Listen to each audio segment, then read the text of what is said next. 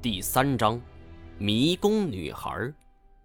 我们在巨石阵迷宫中是东转西转，却始终无法找到出路，反而发现所有能够走的路全都是死路。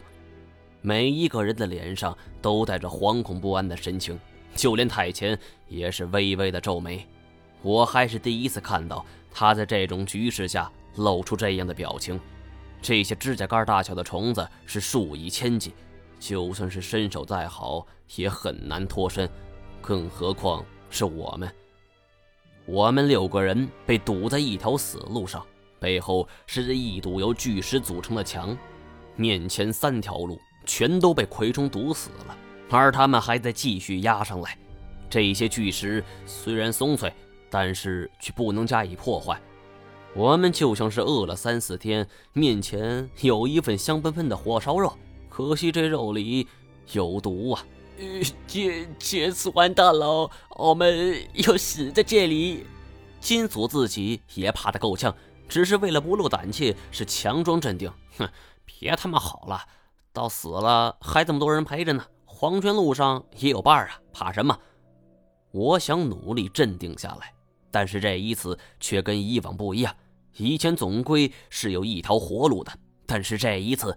我想破了头都没办法想出一条脱身之计，而突然，我身边的白夜却像是疯了一般，他怒吼着冲了上去，抬脚就踩呀，一边踩一边大声叫骂：“嗨，我去你妈的，老子不活了！”叫骂声中还带着哭音儿。我第一次见到白夜这样，他这种表现更像是意志已经崩溃，而我和太仙赶紧将他就给拉了回来。这种情况下。可以怕，但是绝对不能慌。金锁也施了章法，毛爷，您快想个办法吧。办法？能有什么办法？除非上天遁地。上天遁地，这四个字一出，我脑子里边突然是灵光一闪，有了。上天是不可能的，眼下只有遁地了。我们掘出一个坑道出来。从巨石阵下方打通通道，不就可以出去了吗？我们一共六个人，人数虽然不少，但是掘地攻势却是费时费力，得先想办法挡住这群蛔虫。太贤、金锁，我们三个人在三条路上先挖三条坑道，然后再倒上酒精，点上火，挡住蛔虫前进。老段、程师爷、白夜，你们三个人在这挖坑，从巨石阵底下通过，延伸到外边，不需多大。只要能够一个人通过就可以。金锁一听这话，别别别，啊，正常人宽度锁也过不去啊！这样，小白，咱俩换换，这样也好啊。金锁有过打洞的经验，可以加快速度。我们马上就全部忙了起来。酒精虽然助燃，但是燃烧时间却很短。我们拿出了一切应有的装备，这时候也顾不上是有用没用了，只要能烧着的，全都填进了坑道之中。腾的一下。烈焰是腾空而起，一道宽大火墙就是瞬间蹿高，我甚至都闻到了葵虫烧焦的味道。白夜则是傻傻的站着，哎呀，别愣着了，过来帮忙！我冲他吼了一嗓子，他这才转过身来帮金锁挖坑。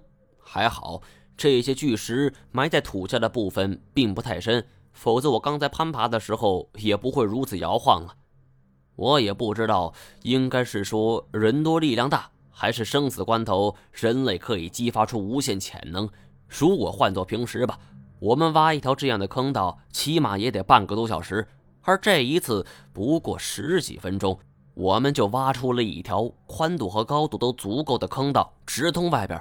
而此时火墙的威力已经减弱，有几只蛔虫正在跃跃欲试。我将大家携带的所有酒精灯全都集中起来。点燃两个之后，像是手榴弹似的，就直接抛向了虫巢。走，我们六个人灰头土脸的就从坑道里边钻了出来。而一出来，我又忙不迭的给堵上坑道。看看彼此身上，一个个都是狼狈不堪。我躺在地上，是大口喘着气儿，死里逃生，死里逃生啊！除了段和风，情绪有些低落，大家都是一副劫后余生的庆幸感。也难怪他会这样吧。换作是我，如果想救二表哥，做了一次无用功，还狼狈的逃了出来，我的心情也会十分失落。我过去拍了拍他，哎，咱们再想办法。呃，张老师，我想和你换个条件。你说，你帮我救治秦老板，我告诉你文天涯文教授的下落。这个条件对于我来说是胜似几十万的酬劳。折腾了如此之久，文天涯已经俨然成为了有关我身世之谜的关键人物。其实，在来的路上，我几次三番想问，但都没开口，主要是顾及到了段和风的心情。我没想到他此刻会主动提了出来。我点点头，与他达成了这个协议。秦佐在一旁则也听到了。哎，有什么办法？咱们先得破这个迷宫才行啊！这是一个关键点呐。迷宫只是第一步，我们的行动如果想继续开展的话，必须得走出这个迷宫。迷宫，我心中反复念叨着这个词儿，脑海中如同过电影一般似的回想着当初在八百媳妇黄林中通过迷宫的场景，而猛然间，我想起了一个人，向雄。我问金锁，记不记得向雄曾经说过，他师傅许川富是一个迷宫高手？哎，嗯，我想起来了，而且老向说他还有一个师妹，也是一个布置迷宫的高手，可惜人家在哪儿，我都不清楚。向兄说过，他师傅是四川人，眼下二表哥正在四川，我想查一查四川有没有这么一号人。说干就干。我们就在坡上简易的搭了几座帐篷作为休息场所，而金锁和太前则是陪我开车寻找有信号的地方。好不容易找着了，急忙就给二表哥打了一个电话。徐川富是一个再普通不过的名字，尤其还是四川当地人。幸亏当初向兄曾经说过，他师傅右手是残疾的，而我跟二表哥约定三天后我会再打电话。这地方信号是时有时无的，我也不敢保证什么时候能联系上。三天之后，我们又是驱车转悠了一大圈，才在一处戈壁荒漠的边缘找到了布满哥的信号。而二表哥则在电话那头说道：“找到了，你要找的人，不过他现在身体状况不太好，你让他去内蒙，这老头说不定半路就挂了。”听到二表哥这么说。我难掩心中的失望，金锁则小声提醒：“哎，师妹，师妹！”我一下子来了精神。呃，二哥，许川富有个徒弟，是个女的，也许懂迷宫，你看能不能请她来一趟？那钱钱都不是问题。啊，好，我问问吧，一会儿给你回复。也就是一盏茶的功夫，二表哥电话已经过来了，他告诉我们说，已经说动了许川富。他会派自己女徒弟来找我们，那个女的叫什么？呃，行洛。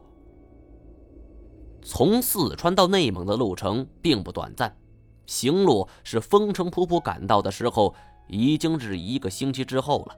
在这中间还发生了一次小插曲，心急如焚的段和风带着两三个人还想再闯一次迷宫，幸亏发现的早吧，就被我们给拦了下来，要不然后果是不堪设想。这一天算准了行洛到达时间，我们早早就去了火车站。金锁坐在栏杆之上，晃着腿儿，举着写有行洛名字的牌子。他的注意力可完全不在迎接人上边，而是对每一个路过的女人啊品头论足。哎呦，王爷，您看这个，这个这这这，呦呦呦，还，真漂亮！哎，这样女的，我跟你说啊，啊，做情人行，不能做老婆。哎哎哎，你们再看这个，这有点味道吧？还穿的真性感，所以说还是夏天好啊。我低头看看时间，距离列车到站已经过了四十几分钟了。从停靠站到出站口这么长时间，就算是爬也应该爬过来呀。我心中莫名生出了一种不安的感觉，而忽然金锁打了我一下，指着前方，手是抖个不停啊。而我顺着手指方向望过去。只见在出站口走出来一个妙龄女子，二十五六的年纪，如墨般的黑发直泻腰际，眼眸冷冽的如同雪山上的一湖清泉，身上则是自有一股空灵冷傲的气质。身穿的蓝色的露肩雪纺短裙，腰间蝴蝶结则是可爱动人，层层叠叠的蕾丝点缀在裙子之上，鼻梁上架着一副银色眼镜的太阳镜，正在四处张望。我的天哪，美女呀！嗨，哦，别想了，这不是咱们要等的。嘿，万一是呢？哈，这么漂亮一个女人，你要说她是学演戏的，我还信；说她是学迷宫的，你打死我，我也不信呢。而我刚说完这话，就见那个女孩的目光就锁定了我们这边。她将宽大的太阳眼镜往下移了移，一双美眸顽皮的眨着眼，竟然快步朝我们走了过来。哦，不会吧？她真过来了！而说完这话，两只手还拼命的摇晃着。呵呵呵，行了行了，别慌了，我又不是看不见。这时候，美女已经来到我们身前，她再次扒下太阳眼镜，看了看牌子，又看看我们俩。问我们是不是张一毛？我愕然了一下，机械似的点点头。